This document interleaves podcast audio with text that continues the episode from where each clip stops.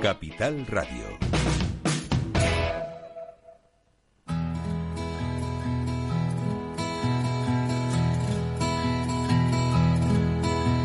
Comienza la caja de Pandora. Al verte sonreír. Al verte sonreír. Un programa especialmente dedicado al mundo de la discapacidad. El niño que ayer fui. El niño que ayer fui. En Capital Radio La 10, cada semana hablamos de aquellas personas que por una causa u otra han llegado a ser dependientes. Lo bello que es. Lo presenta y dirige Paula Romero. Caen Caen mil lágrimas al mar. mil lágrimas al mar. Tú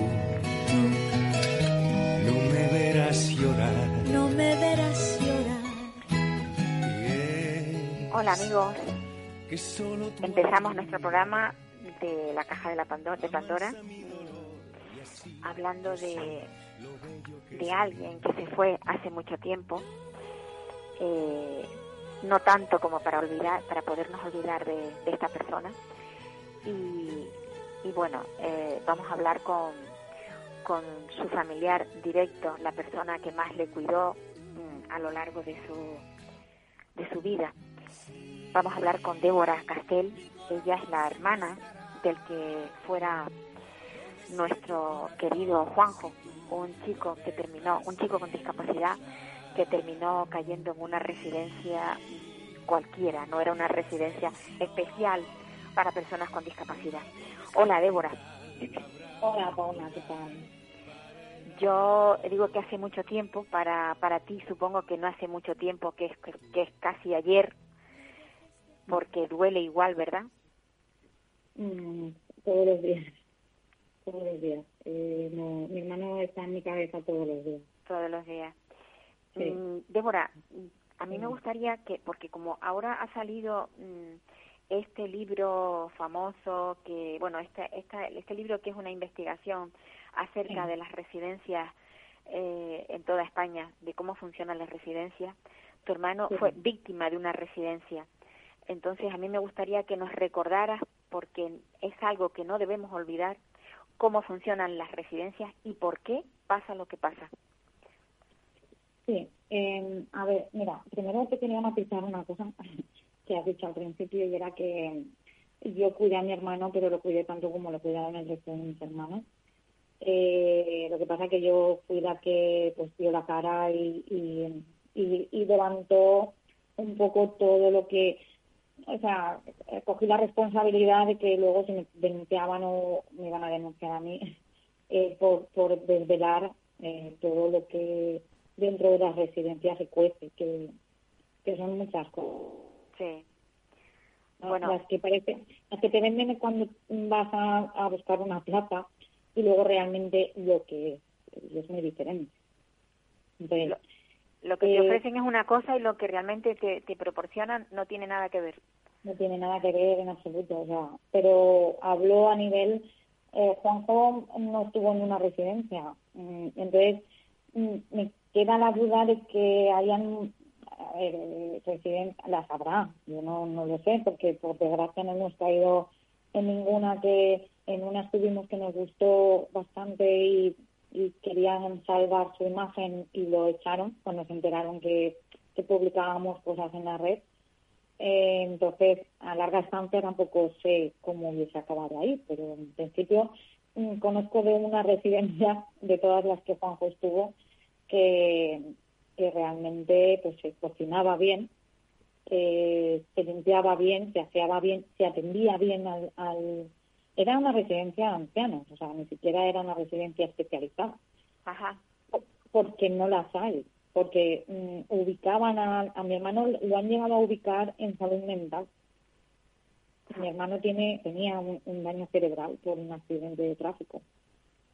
Y bueno, y, y no nunca estuvo en una residencia eh, acorde a su patología para Claro. poder darle las terapias eh, pues, en, en función a sus necesidades. En tu opinión, si, si Juanjo hubiera tenido las terapias necesarias, ¿hubiera llegado a ese deterioro con, eh, al que llegó? No, por supuesto que no. No. O sea, lo primero es que Juanjo pedía orinar le pedía ir al baño y ninguna de las dos cosas se, la, se las facilitaban, le ponían un pañal y ya está. Eh, empezando por ahí, a terminar por eh, no levantarlo, eh, tenerlo todo el día.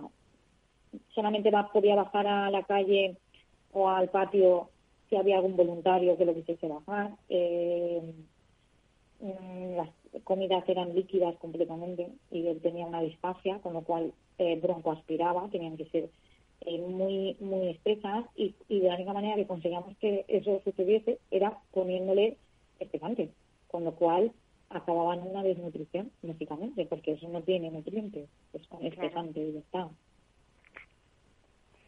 A ver, Juanjo, yo decía que fue víctima de una residencia porque eh, llegó a hacer una broncoaspiración y no se le se le trató con la prontitud que debía haber, haber sido. Claro. Eh, mi hermano mm, tenía, pues eso, tenía una distancia, no vocalizaba bien, pero él emitía sonidos eh, y, con, e, y con eso nos podíamos comunicar eh, malamente, pero nos podíamos comunicar. Eh, cuando estábamos presentes, eh, pues él se, comunicaba con signos, con las manos, y nos explicaba, y con lo que vocalizaba, con lo que nos explicaba con las manos, pues nos entendíamos. cuando hubo el estado de alarma y nos confinaron, nosotros estuvimos llamándolo todos los días. Y bueno, y una vez a la semana nos dejaban hacer una videollamada. Yo a Juanjo ya lo vimos, bueno, empezamos a verlo como él dejó de emitir sonidos a través del teléfono y no escuchábamos nada. Eh, solamente una respiración muy fuerte y que una respiración costosa. Y mm, él no, no conseguía, no conseguíamos que él articulara nada de ni un sí ni un no, era solamente una respiración en el fondo y ya cuando yo hice una videollamada con él, él no me miraba a mí, miraba detrás de la pantalla. O sea, no era. Yo sabía, se notaba que había alguien detrás, porque yo le preguntaba si le decía el codo, y, y cuando me fue a decir que sí, giró la cabeza y, dijo que no. Y no sé, a mí me dio la sensación de que había alguien detrás diciendo un poco qué era lo que tenía que decir.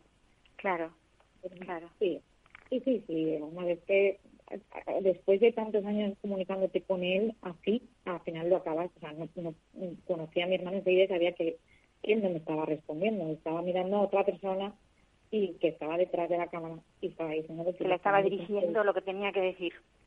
Sí, moviendo la cabeza, si sí o si no, y él dijo que no, y dijo, bueno.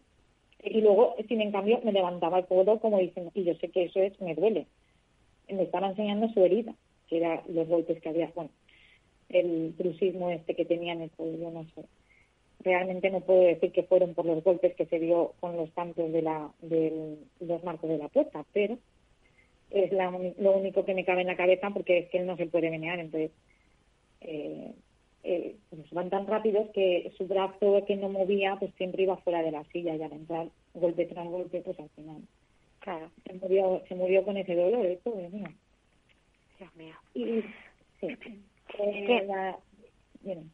Sí, que cuando hablamos de, de, de los tratos recibidos eh, por las personas que están en las residencias, eh, parece que estamos exagerando, pero el testimonio tuyo, que ya no es la primera vez que, que nos lo cuentas, pero yo quería recordarlo nuevamente, eh, es, es, es, muy claro, o sea, existe, existe eh, un trato que no es el, por no decir por no decir malos tratos, un trato que no es correcto. Esto no, puede pasar. No, no, no, debería de poder pasar. No, porque no, a ver, Juanjo eh, llegó, mm, termino si quieres con lo que estaba contando, que eh, fue, sí, o sea, no puede pasar porque cuando pasan estas cosas, eh, no nos damos cuenta que nosotros, o sea, como personas normales, vamos a ponernos entre comillas, eh, mm, nos puede pasar. Esto nos puede pasar. ¿Cuánto le pasó? Y, y si no nos pasa, seremos abuelos. Y si no lo defendemos ahora, que somos muchos, y si, si se unieran todas las plataformas y todos los colectivos que hay, si hiciese de verdad una fuerza y los que no están también se dieran cuenta que se van a hacer abuelos algún día, ya que piensan que la, la discapacidad no le va a venir así porque así, y viene, viene o bien te da un ictus o bien te da eh, cualquier cosa en el cerebro y, y, dejas de ser una persona dependiente para pasar, eh, independiente para pasar a ser dependiente. Sin duda. Eh, si de verdad se uniera la gente, las personas, la culpa en general, a lo mejor no es el ratio ni el sistema que lo lleva tan mal, que sí, que son los culpables. Eh, ellos cogen eh, la legalidad, que es un ratio de, voy a poner cinco personas, seis, diez, y a eso se ajustan, y ya están, ellos están dentro de la legalidad. Sin tener en cuenta las necesidades especiales de cada individuo. Sin tener en cuenta nada en absoluto pero nada.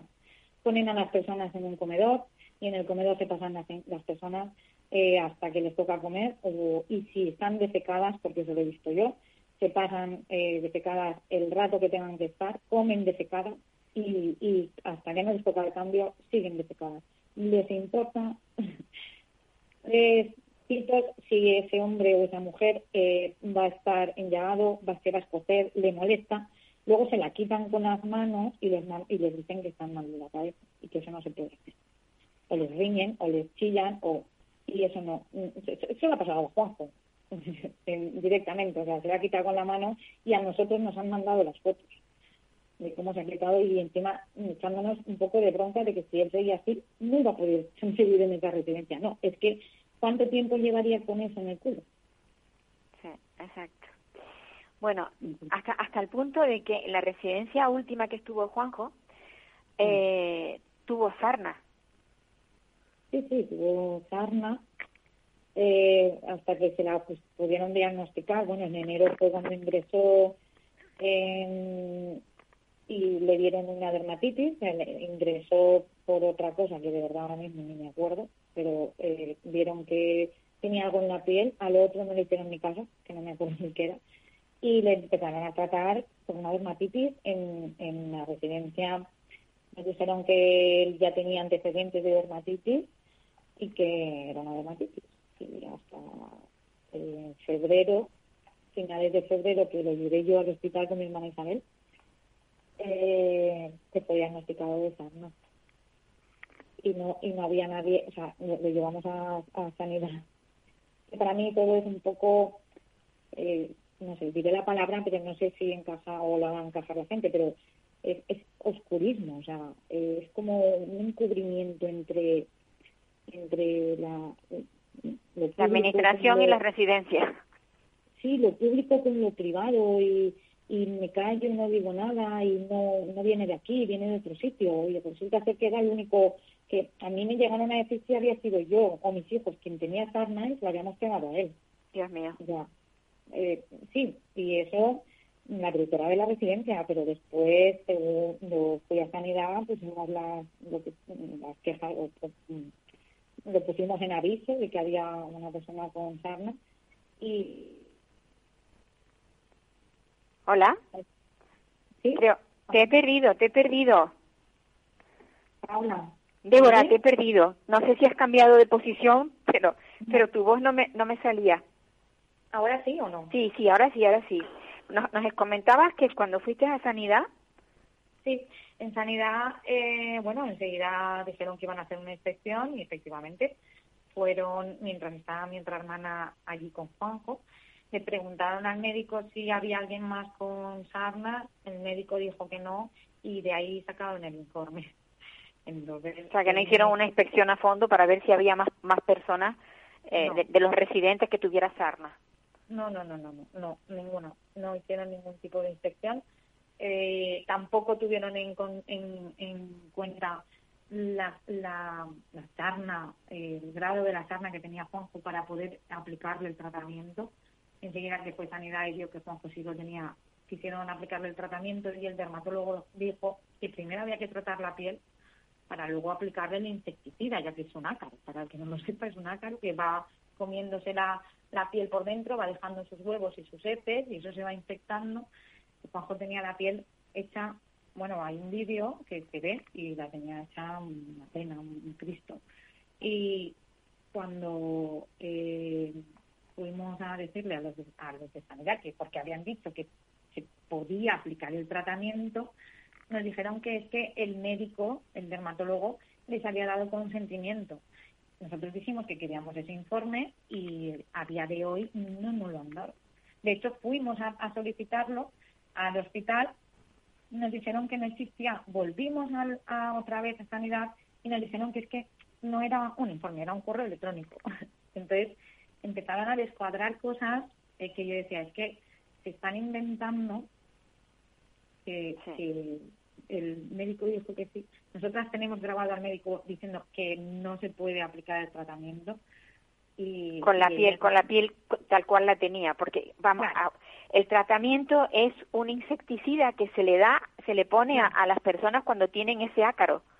Sí, es un insecticida que es malo si te toca la carne, la piel y si tienes heridas te duele más. Yo lo único Claro. que les decía era que Juanjo no podía quejarse, que por favor no se lo pusieran, porque, a ver, él no iba a poder decir que le estaba escociendo. Claro que no. Que igual luego cogía a alguien, lo agarraba fuerte de y, y lo acusaban como siempre lo acusaban, de, de que era agresivo. No, te está diciendo que igual que el tiempo atrás que tuvo la sarna que era, un- era agresivo, no es agresivo, es que le pica el cuerpo entero. Y te lo está intentando tremendo. decir. Tremendo. Es que, es que este testimonio tuyo mm, es que deberían de escucharlos eh, casi todas las personas que tienen que tienen eh, eh, familiares en residencias para que se den cuenta cómo funciona una residencia y no hablamos de una, hay muchas que también tienen el mismo problema. Aquí en Tenerife se, el diputado del común entró o sea, uno de los, el adjunto del diputado del común entró en una, en una de las residencias y vio cosas que no debía de haber visto. O sea, es real, las residencias no están funcionando bien, están recibiendo un dinero de las administraciones y nadie, nadie las vigila, nadie las supervisa. Y estas cosas son las que pasan cuando no hay un control por parte de las administraciones. Te, te he interrumpido porque mm, de verdad mm, estoy muy enfadada con todo esto. Es que claro, las inspecciones deberían de ser las mismas inspecciones que hacen en el trabajo, se hacen en el trabajo, se hacen en Hacienda y se hacen en todos los sitios que son reales, porque multan a las personas y con unas grandes cantidades de dinero. Lo que pasa con las residencias es que son el descontrol de un sistema mm, opaco, pues con multas bajitas, ¿sabes? Porque no les interesa. Sí. Al final a, a la, a, la, a la consellería o, o al sistema o, o de donde mm, a las arcas no les interesa. Reciben el dinero de las arcas públicas. Entonces, al mismo sistema no les interesa revelar que se está haciendo mal porque lo estamos pagando nosotros. Sin duda. Entonces, es Sin que duda. no, no, o sea, es como ir, en, vas a encontrar en una residencia privada, pero también vas a encontrar de, de, de- de- porque ellos son los que te están diciendo, toma el dinero, pero te vas a una privada.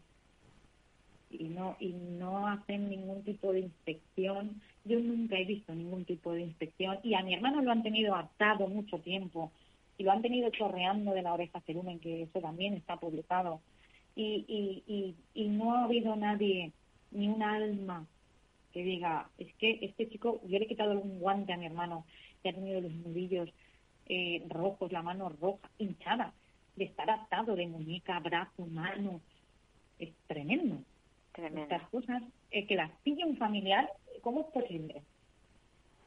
Pues sí, es ¿Cómo terrible, es terrible. A mí me da mucha pena que tengas que recordar esta, este, todo esto vivido, porque Juanjo ya no está entre nosotros. Juanjo eh, ha pasado. Yo, yo te diría que después de, después de lo que pasó mm, en esa residencia, quizás, quizás eh, ha sido una liberación.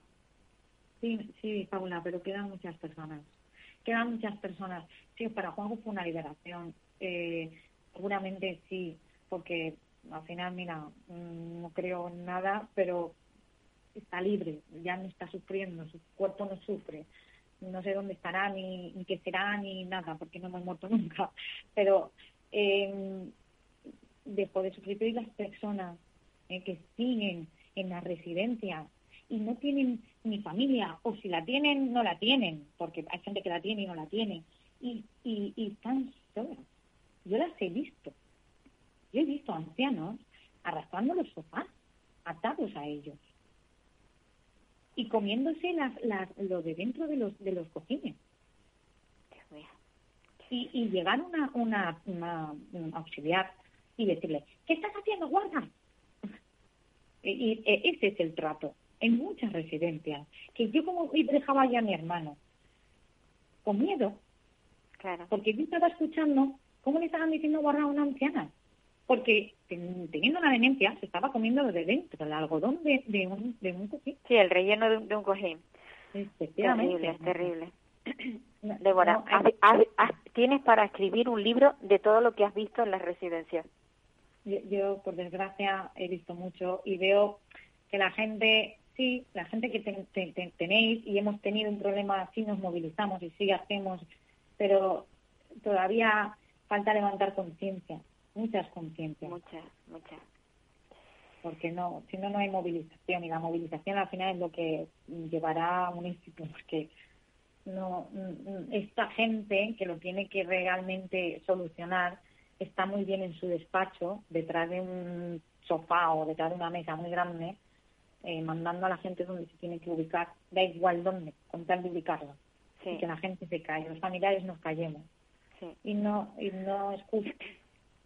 Y lo triste es que luego caen en lugares donde lo único que les interesa es el negocio. No les importa el, las personas que estén dentro ni, ni las necesidades que tengan. Mm, Débora, esto es un homenaje a, a Juanjo. Por supuesto que sí. Y por él, Juan, y por donde él y esté. por los que Donde esté, en el más allá, da lo mismo. No sabemos, no sabemos dónde vamos a ir luego, pero lo que está claro es que ahora mismo no está sufriendo. Eso. Débora. Sí, porque, porque estamos donde estamos, eh, Paula. Un abrazo, Débora. Vale, Paula. muchas Un abrazo gracias. muy fuerte. Gracias, por ser Gracias. esa, esa estupendísima hermana que fuiste de Juanjo. Gracias, Paula, gracias. Un beso. Un beso. Pues esto es lo que hay en muchas residencias. Y si no abrimos los ojos a la, a la triste realidad, porque mm, Débora ha hablado de lo que pasó su hermano, pero ¿cuántas Déboras y cuántos Juanjos hay por ahí? Eh, ¿Cuántos familiares de, de personas con, con una discapacidad que no tienen más remedio que caer en una residencia? o de un mayor o de una persona mayor que cae en una residencia y que están viendo muchas cosas que no son correctas y se callan. Unas veces se callan por temor a, a las represalias, otras veces para que no les hagan un vacío, porque también suelen hacer eso. Si, no tienen represalia contra los que están internados, suelen fastidiar al- a las personas que van a visitarles. Y ahora nos vamos a ir hasta Madrid. Estábamos en Valencia y ahora nos vamos a ir hasta Madrid porque en Madrid hay una, una madre fantástica, Gemma Carrasco, que es una luchadora nata. Eh, su niña, Amaya, una preciosa niña, ha tenido que ser intervenida de, eh, bueno, pues de la espalda, de, una, de la columna vertebral. Y, y bueno, ella tiene todo el peso de su trabajo encima. Hola Gemma. Hola. ¿Qué tal está? Gemma, estás- eh, ¿me oyes? Dame un segundo. Yo te oigo mal, Gemma. Sí, sí, es que tengo un pequeño problemilla. Vale. Gemma, eh, estás haciendo de, de enfermera, de cuidadora, de todo. Sí, No tienes sí, apoyo ninguno. Me refiero de la administración, externo. Apoyo tendrás de tu familia, pero de externo no tienes nada. eso es. ¿Cómo te las arreglas? Mm, Bueno, pues como siempre digo, como buenamente puedo. Cuento con una grúa eh, con la que la puedo, digamos, levantar de la cama y sentarla en la silla de paseo, porque de momento en su trono, como yo le digo a la que utiliza aquí en casa, pues nos parece que es muy dura, ¿no? No puedes. Entonces, eh, no, entonces la siento en la silla de paseo, que tiene un asiento de estos de, de gel.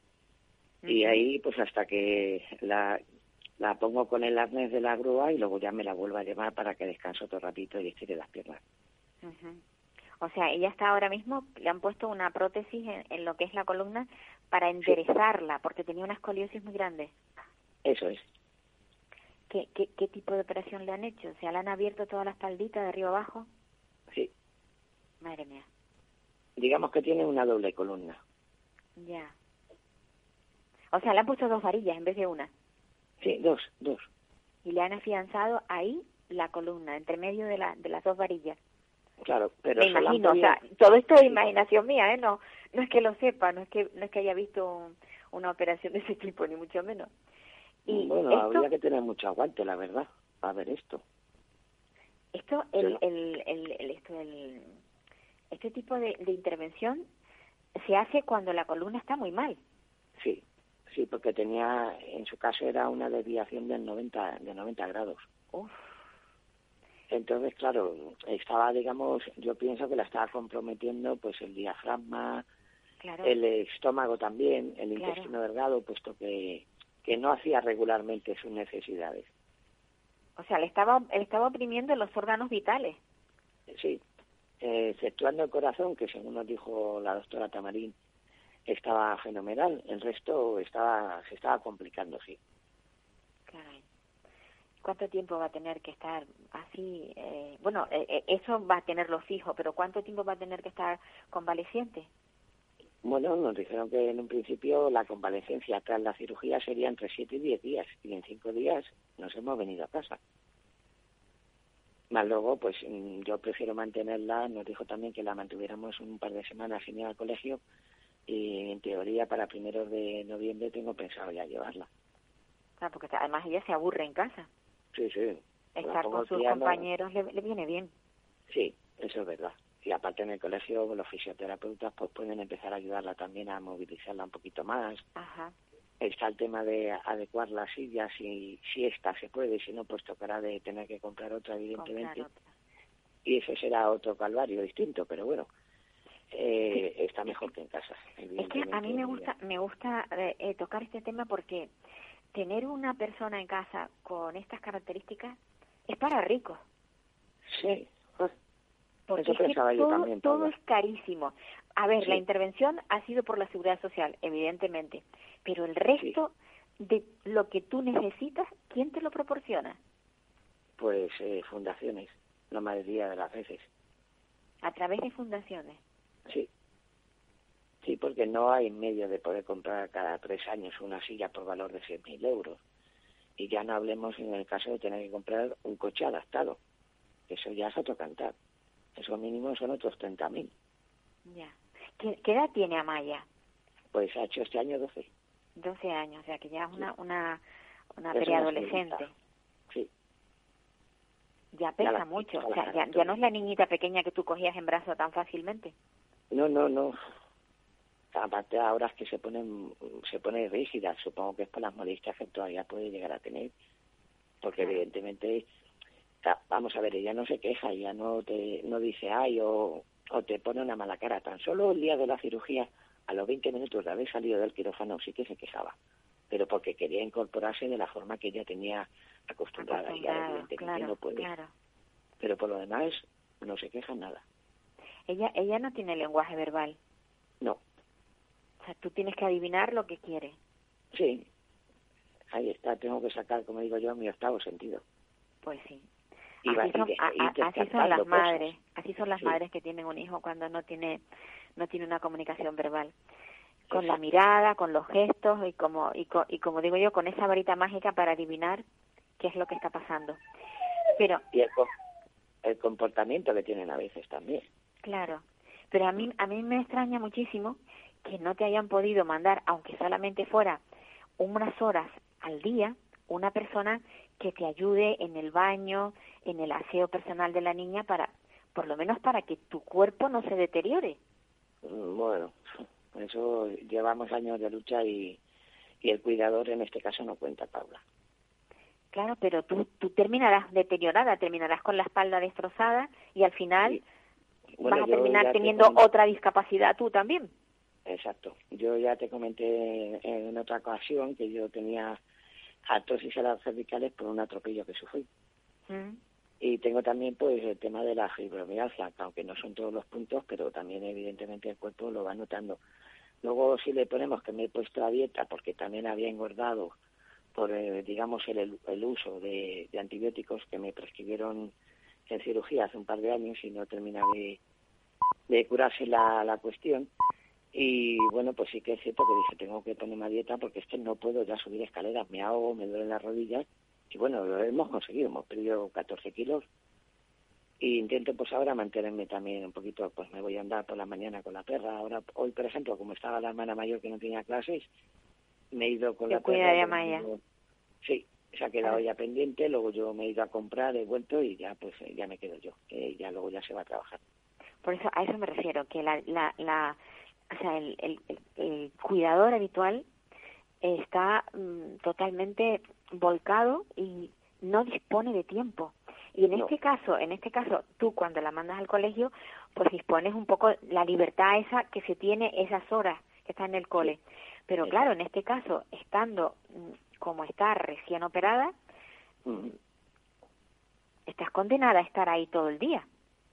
Eh, sí, Sin moverte. sí, es, cierto que la puedo bajar a darle un paseo, pero mm, claro, tú te pones en su cuerpo y dices, jo, paso por este trocito de acera, que es donde se supone que es antideslizante o para evitar que te, que te caigas, y como son como tipo en moneditas, pues claro, eso va dando pequeños Ese traqueteo, sí.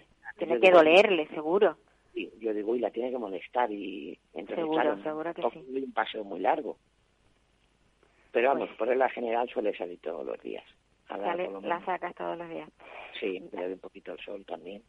Gemma, tu lucha, tu lucha llegó hasta el punto de que lograste que Amaya pudiera eh, eh, tomar eh, cannabis porque le venía bien para su epilepsia. Sí, Lograste que se lo que se lo prescribieran sí, y he conseguido que se lo prescriban a más niños también. a otros niños. Paula. Eso, eso es que me gustaría que lo contaras porque es muy importante. Bueno, pues la, la idea ha surgido de hace ya muchos años. Yo prácticamente desde que nací Amaya estaba con la idea porque me habían hablado en la fundación que, que al principio recurrí para que me ayudaran de la idea de que los niños con epilepsia mejoran bastante con el uso del CBD medicinal.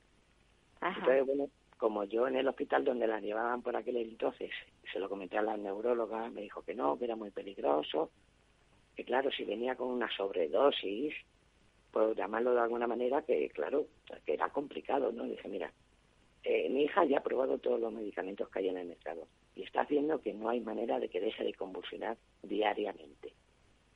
Digo, si tú no quieres, perdón, si tú no quieres prescribírmelo, dímelo, porque yo creo que tengo eh, la necesidad de poder intentar que mi hija llegara a tomar ese medicamento, solamente por descartarlo, por el hecho de decir, no, no va a valer, no va a valer. Pues no, señor, quiero que tuviese esa oportunidad. Y bueno, conseguí, pues, gracias a otro papá, eh, enterarme de qué médico me lo podía prescribir en Madrid, fuimos a consulta, nos estuvo viendo y tardó unos cuantos meses en, en conseguir que evidentemente a él le dieran el visto bueno para que se lo pudieran prescribir. Y en el momento que lo hicieron, pues la verdad es que pues ha costado un poquito porque son ya casi tres años lo que lleva tomándolo, pero este último año es cuando más hemos notado su mejoría. Porque hemos conseguido bajar de cinco antiepilépticos a tres únicamente. Y, y las crisis han cesado. Sí, bueno, no todos los días, pero está habiendo más días en, a lo largo de la semana en las que no tiene crisis. Y el día que las tiene, tiene a lo mejor dos crisis y le duran, no llega ni al minuto. Qué Pero bien. claro, también tengo que tener en cuenta que ahora, mediante la cirugía, nos hemos enterado de que el estimulador al nervio vago que ella lleva estaba sin batería. Mm. Entonces, claro, dices, ya no sé si esto realmente podría haber ido mejor, que duda cabe. Entonces, bueno, pues en la próxima visita que damos al, neurólogo vamos a comentarlo, a ver qué opción nos dan, si le vuelven a cambiar el estimulador o si por el contrario se lo retiramos. Porque yo también soy de las que dicen que contra menos medicamentos se, puede, se tenga que tomar, mejor. Pero luego está también el tema de los vómitos, que seguimos con esos vómitos esporádicos. Entonces ahora está empezando a ver a verla el digestivo también. Bueno, Pero claro, ya no sabe si podía haber sido del tema de la columna o no. Es decir, que cuando terminas de un médico te tienes que meter con otro. Y, con otro. y Bueno, si ahora, tienes- ahora que eh, ya tiene la columna en su sitio, vamos a ver si la calidad de vida de Amaya es, es otra, mejora, mejora. Yo pienso que sí, pienso que sí. Aunque a ella ahora de momento se la veía un poquillo apagadilla, pero cuando tenga ocasión te voy a enviar uno de los últimos vídeos que la, que la grabé, Paula, y es que se destronchaba de risa y decía, pero bueno, ¿de qué te ríes? Cuéntame de qué te ríes. A carcajada limpia y eso Qué jamás bonita. en la vida, jamás en la vida se lo hemos visto. Pues estaba feliz, ¿no? Sí. Entonces, eso es de lo que se trata, de verla a ella feliz. Entonces, si, si ella está feliz, el resto de la familia también. también, Si la familia está feliz, ella también. Es una sardina que se muerde la cola. Pero evidentemente ese paso le tenían que dar, eh, en este caso, al Ministerio de, San- de- de Sanidad. De sanidad. Y entonces ya da el visto bueno, con lo cual, pues yo ya sé que parte de algunos niños del grupo al que yo pertenezco ya lo están tomando. También es cierto que no a todos les viene bien, es que es un, un conjunto de medicamentos, es decir, tiene que ir siempre acompañado por otros, pero claro, hay que hay que aceptar, porque es cierto que Amaya estaba tomando, como te he dicho anteriormente, cinco antiepilépticos y no sabíamos si iba a mejor o a peor. Desde la tormenta Filomena eh, tuvo, empezó con una racha que empezaba con una crisis de, de rigidez y luego empezaba con pequeños espasmos y así se podía tirar hasta siete minutos. Entonces, Oh. ta- cortábamos con el con un medicamento de rescate, con el buconal. Entonces, ahora es cuando dices, esto podría haber sido porque el estimulador no estaba funcionando al no, tener batería. Yo te estoy hablando, te- digo, te estoy oyendo hablar, eh, Gemma, y, y digo, es que esta madre eh, tiene más conocimientos que, que cualquier otra y, y raya ya en, en el casi casi soy una enfermera, porque es que tienes tanto trabajo con ella de tipo eh, eh, sanitario que es Sí, que porque no me mm, descuido, Paula, pero es que te- el- lo- la anécdota que te comenté el otro día, eh, le hacen una prueba que no se la tenían que hacer. Eso por un lado. Luego ya en planta, hablando del tema de la cirugía, eh, he tenido problemas con el epidurés, con este medicamento. Farmacia, por la mañana sí me lo daba, por la tarde se negaban. Digo, pero vamos a ver, no lo entiendo. si lo tiene prescrito, ¿por qué no se lo dan? pues eh, ya llegué el domingo por la mañana, eh, hablé con el médico que estaba pasando eh, la visita de guardia, le dije, mire usted, yo no entiendo esto. Lo que entiendo es que mi hija, como no se está siguiendo su tratamiento base de la epilepsia, eh, cada, la pauta que tiene marcada cada 12 horas, la niña está teniendo más crisis. Esto hay que solucionarlo. Bueno, pues se disgustó conmigo de tal manera que se fue de la, de la visita sin decirme ni mu. Si yo podía ya cambiar a mi hija de postura, po- moverla de un lado o del otro, o por el contrario, sentarla ya en la silla. Tuve que ir al, al control de enfermerías y preguntarle a la enfermera si le había dicho algo. Y me dijo, sí, me ha dicho esto. Y dice, ¿no te ha dicho nada? Digo, no, a mí no me ha contado este hombre nada. Digo, me parece... Terminó enfadado contigo. Digo, me parece un mal educado, digo, porque yo simplemente le estaba diciendo que necesitaba que las pautas de medicación base de mi hija se siguieran para que no se aplicando, seguro. Sí, sí. Esta es la lucha de una madre con una hija con... ¿Qué, ¿Qué es lo que tiene tu hija realmente? ¿Tiene una discapacidad debido a...? A una displasia cortical tipo 2B, pero es que tampoco lo tiene muy claro, Paula. Porque aunque tiene dos alteraciones genéticas, ya, no, ya ha pasado de tener una a tener otro gen alterado, que nos lo dieron Ajá. la noticia este mes de junio, pero este segundo gen no causa los, los, la sintomatología que ella tiene en niños menores de 20 años. O sea, que surge a partir de los 20 años y no crea tanto deterioro neuronal. Con lo Bien. cual, seguimos estando igual que al principio, es decir, seguimos siendo, entre comillas, eh, raros. Raro, sí. den- está- están dentro del grupo de, de enfermedades raras. Sí, porque la genetista nos dijo que, bueno, que volvamos a solicitar un nuevo estudio genético dentro de cinco años. Digo, Bueno, pues, a ver si se avanza más en, en la genética y se, y se averiguan más cosas. Es Pues más, sí, la verdad es que sí. Mu- falta, mucho, ánimo, mucho ánimo. Muchas gracias. Pero Mucho ánimo para seguir adelante y mucha fuerza. Y cuídate tú porque sabes que sin ti, Amaya no es nada. Sí, eso por supuesto. Yo soy sus manos, sus pies, sus ojos. Todo, su todo, Yo su todo. Amaya Un abrazo. pero más grande. Un abrazo Paula. fuerte. Igualmente, Paula, que pases. Un abrazo muy grande. Oh, Dios mío, qué difícil es tener un hijo con discapacidad y qué poquito se les ayuda, qué poquito se ayuda a los padres.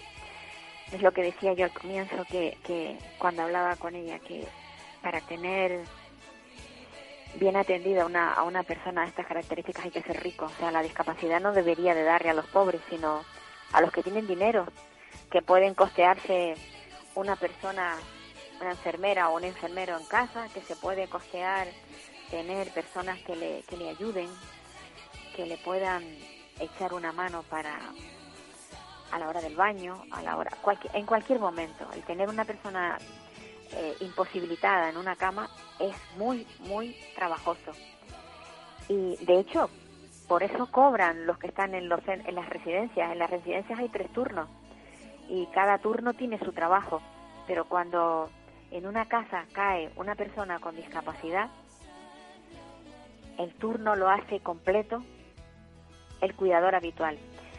Bueno, nos volvemos para, para Canarias porque vamos a hablar con, con Mari Carmen Hernández. Ella es la, bueno, uno de los componentes de la asociación Logi. Logi es una asociación que mira por los, por los usuarios de una residencia que no está funcionando muy bien. Hola, Mari Carmen. Hola, buenos días. ¿Qué tal? ¿Cómo estás? Bien. Mari Carmen, te oigo con retorno. No sé dónde estarás. ¿Estás en algún sitio que se oye eco? Sí, porque estamos en una sala. Pues acércate a algún lado que tengas una pared cerquita para que no retumbe, para que no salga el, sonido de esa manera. A ver. ¿Ahora? te oigo, sí. A ver. Cuéntanos, Carmen. Carmen, cuéntanos eh, cómo, cómo has iniciado esta lucha, porque eh, fuiste Mira, al Le paso a mi compañera que ella te explica mejor, ¿vale? Vale, vale. María del Cristo. Vale, vale, María del Cristo vale. Baute, vale. Sí, vale, venga. Te paso. Buenos días, Paula. Hola, buenos días, María del Cristo. María del Cristo Baute. A ver, tú eh, eres una guerrera dentro de, de, esta asociación. ¿Buscando qué? ¿Qué es lo que qué es lo que pretende esta asociación? Bueno, nuestro nuestro objetivo principal es el bienestar de nuestros hijos y hijas. En realidad, eh, ese es el objetivo. Ya. Nosotros somos padres y también familiares de los usuarios de este campo. Y lo que siempre hemos buscado es que los chicos estén con las atenciones adecuadas. Claro. Ese es el principal problema que estamos teniendo, justamente, ¿no? Pues porque desde que llevamos varios años, pero en estos últimos cuatro años la gestión del centro eh, ha cambiado de empresa y entonces ahí los problemas puede ser que estuvieran, pero no tan acusados ni con tantas incidencias, negligencias como en estos últimos cuatro años. Entonces, claro, hemos estado súper pendientes, reclamándolo con una paciencia infinita, esperando que se atiendan todas estas reclamaciones y bueno, hemos acudido pues a las partes responsables, tanto a la parte del cabildo insular como desde la UTEC y el IA, como también eh, en unas ocasiones hemos tenido que denunciar en la Guardia Civil. ¿En la Guardia Civil? ¿Sí? Sí, en la Guardia Civil. Caray. Em, y por otro lado, pues también la Fiscalía también se lo han escritos. Y también estamos en la Consejería de Derechos Sociales, también hemos acudido y también al diputado del común. Que donde único habéis tenido apoyos en el diputado del común, me parece. Bueno, hemos recibido siempre eh, respuestas, o sea, las respuestas oficiales eh, están abiertas, o sea, por ejemplo, desde Fiscalía hay una investigación, desde la Guardia Civil hay una investigación, desde la UTEC las respuestas siempre son y estaremos a la empresa a quien estén atentos para que no se vuelvan a repetir este tipo de problemas. Y bueno, parece ser que mm, no es suficiente. Se, se repiten los problemas. Las puertas, exactamente. Eh, seguimos, seguimos viendo que la gestión del centro no es la adecuada. Eh, seguimos teniendo reuniones Eh, ahora mismo, pues las respuestas que obtenemos son pues las mismas que te digo, que no se pueden comprometer a decirnos que qué acciones van a tomar, qué medidas preventivas para que esto no pueda, mm, para que no vuelva a suceder. Y bueno, nosotros seguimos ahí insistiendo, tocando las puertas, llevando las reclamaciones a donde sea necesario y en eso estamos. Pero claro, es una cosa que, que al final quien está pagando todos los, los platos rotos y el pato son nuestros hijos. Sin duda, claro, están ahí dentro, eh, eh, están ahí, eh, digamos, eh, desprotegidos, porque si, porque si desde fuera nadie les echa una mano, ni siquiera con, con la... Exactamente, porque se supone que las partes responsables, y como que a ellas también se les va de las manos. Entonces, claro. es como, a ver, ¿qué es lo que podemos hacer? Porque al final nos vemos forzados, yo personalmente, del 2020, estuvo de enero a agosto en casa, después la traje en agosto, en septiembre me la mandaron para el hospital, la tuve en casa hasta recuperarla eh, abril de 2021 y ahora vuelve a estar en casa porque eh, a partir de septiembre suceden unas cosas que, que, que, bueno, con qué moral dejo yo a mi hija en el centro de nuevo y claro, es que, vamos. porque ¿Qué fue lo que le pasó a tu hija? O sea, yo siento que es peligroso es decir, donde debería ser su hogar y el hogar de todos los chicos y chicas que no necesitan porque no tenemos otros recursos los padres, nos vemos que dejamos a los hijos y estamos en, un sin vivir, porque cuando no te llaman por una cosa, te llaman. Lo peor de todo es que tú vienes y lo ves también, a pesar de que no te dejan ver ahora las instalaciones arriba. A ver, mm, con el problema de la pandemia se han estudiado muchas cosas con el problema del COVID, entonces claro, después esto empieza a emerger y, y vemos que no, que, las atenciones no son las que tienen que ser. Mira, las residencias, eh, yo creo que se ha destapado eh, el, lo que lo mal que funcionaban después de, del COVID. El COVID ha sido terrible y devastador, pero las residencias ahora han salido a la luz todo lo que ya sabíamos, pero que no era tan evidente y ahora se ha hecho más evidente porque han muerto muchas personas. Pero eso es relacionado con las personas mayores. Pero es que las residencias de personas con discapacidad siguen funcionando igual de mal. Exacto. Y antes del COVID. Y también, efectivamente. afortunadamente, COVID cero en nuestra residencia, ¿vale? No ha habido casos, gracias a Dios. Bueno, sí, han habido casos, por ejemplo, de personal, de trabajadores y tal, pero siempre es fuera, no, gracias a Dios, en el centro. Sí, dentro no. En el centro no, porque en realidad no ha habido ningún caso. Eso afortunadamente no lo hemos tenido que padecer. Pero sí seguimos padeciendo pues las malas atenciones, incidencias, negligencias que ponen en el bienestar de los, o sea que no hay bienestar ni para los hijos ni para los familiares. Sí, mira, y, y en particular, María del Cristo, algo, una de las denuncias que ustedes han puesto, una que sea eh, lo suficientemente fuerte como para y que se pueda decir eh, en los medios? Pues ahora mismo mm, no, lo que está pidiendo es un caso personal. Ah, caso personal. Bueno, eh, caso personal no, me refiero a algo que haya pasado que, yo qué sé, por ejemplo, que la alimentación no es la correcta, por ejemplo. Está, está, una eh, a ver, dar ningún tipo de, caso, pero sí es verdad que se alza la empresa recientemente, o sea, hace cuestión de mm, tres dos semanas atrás, a un trabajador por presuntos eh, abusos sexuales. Te, te, he oído, te, he oído, fatal. Si lo quiere volver a repetir, María del Cristo. Eh, se ha abierto una investigación del centro el centro ha denunciado eh, en la Guardia Civil a un, a un trabajador por delitos supuestos de abusos sexuales. Oh, tremendo, tremendo. Tremendo, porque estamos hablando de personas totalmente vulnerables. Exacto, que además en su mayoría a veces ni hablan, no pueden decir nada, no pueden decir qué es lo que le han hecho. Exactamente. Y aunque tengan a lo mejor esa forma de poderse manifestar, siempre son bastante, eh, eh, dentro de su conocimiento, pues bastante limitadas. Exacto, sí. Entonces, claro, es, como, yo te digo, una cosa que ya como madre personalmente he visto esto y ya como encima de todo lo que hemos vivido, que es verdaderamente grave, encima saber que tus hijos pueden estar en riesgo ante una persona que pueda cometer estos delitos tan graves.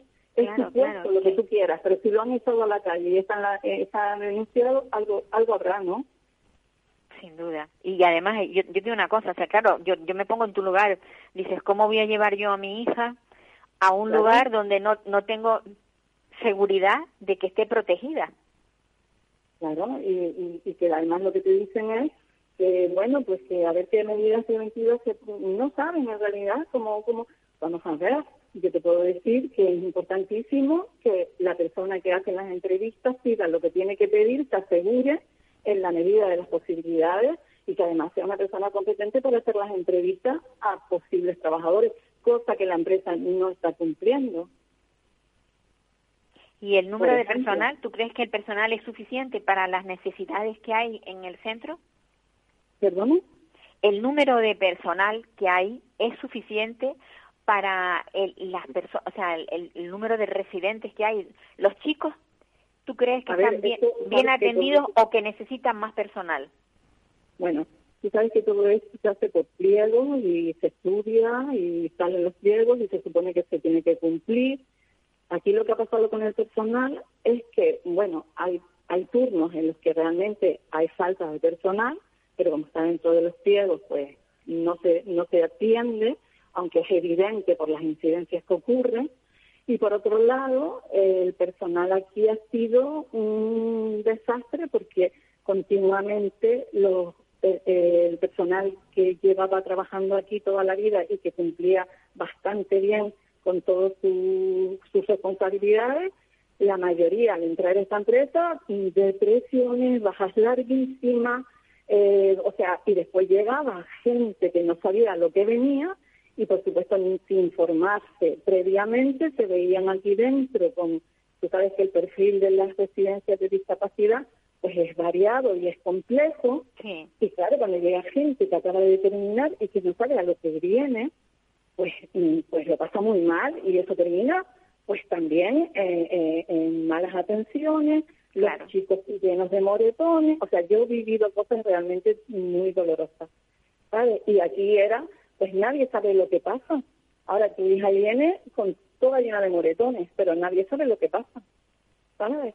Entonces, yo sí sé lo que pasa, que no la están sabiendo atender, ¿me entiendes?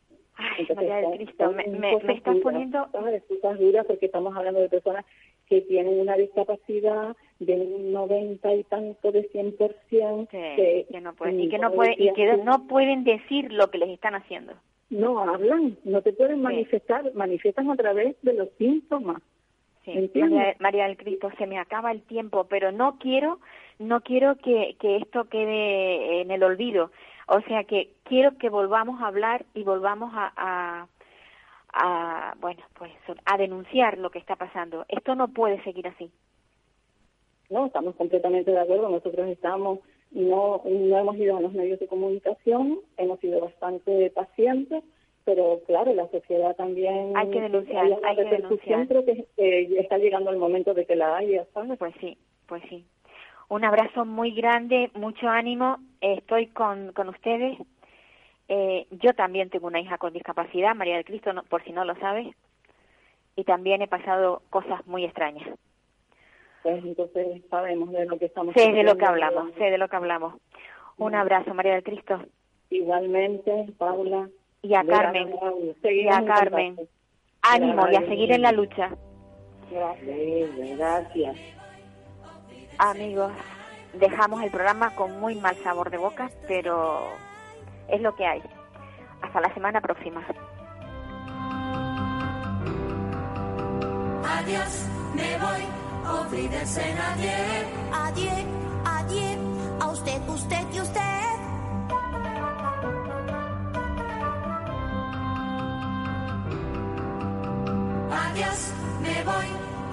Señor Me voy si hoy por fin pruebo el champán. ¿Puedo? No. goodbye, en adiós. Me voy con un suspiro y un adiós, adiós.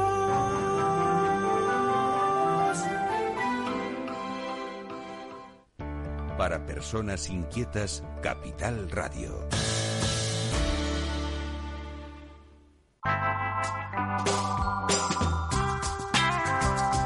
Capital Radio. Música y mercados.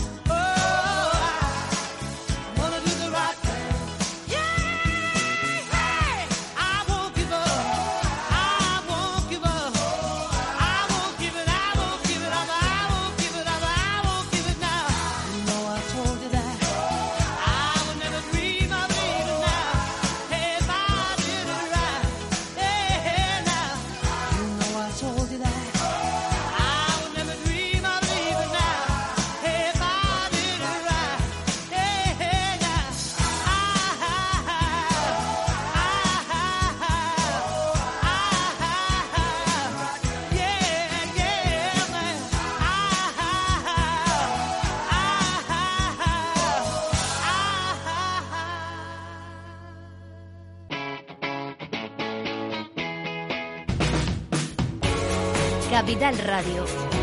Despierta la economía.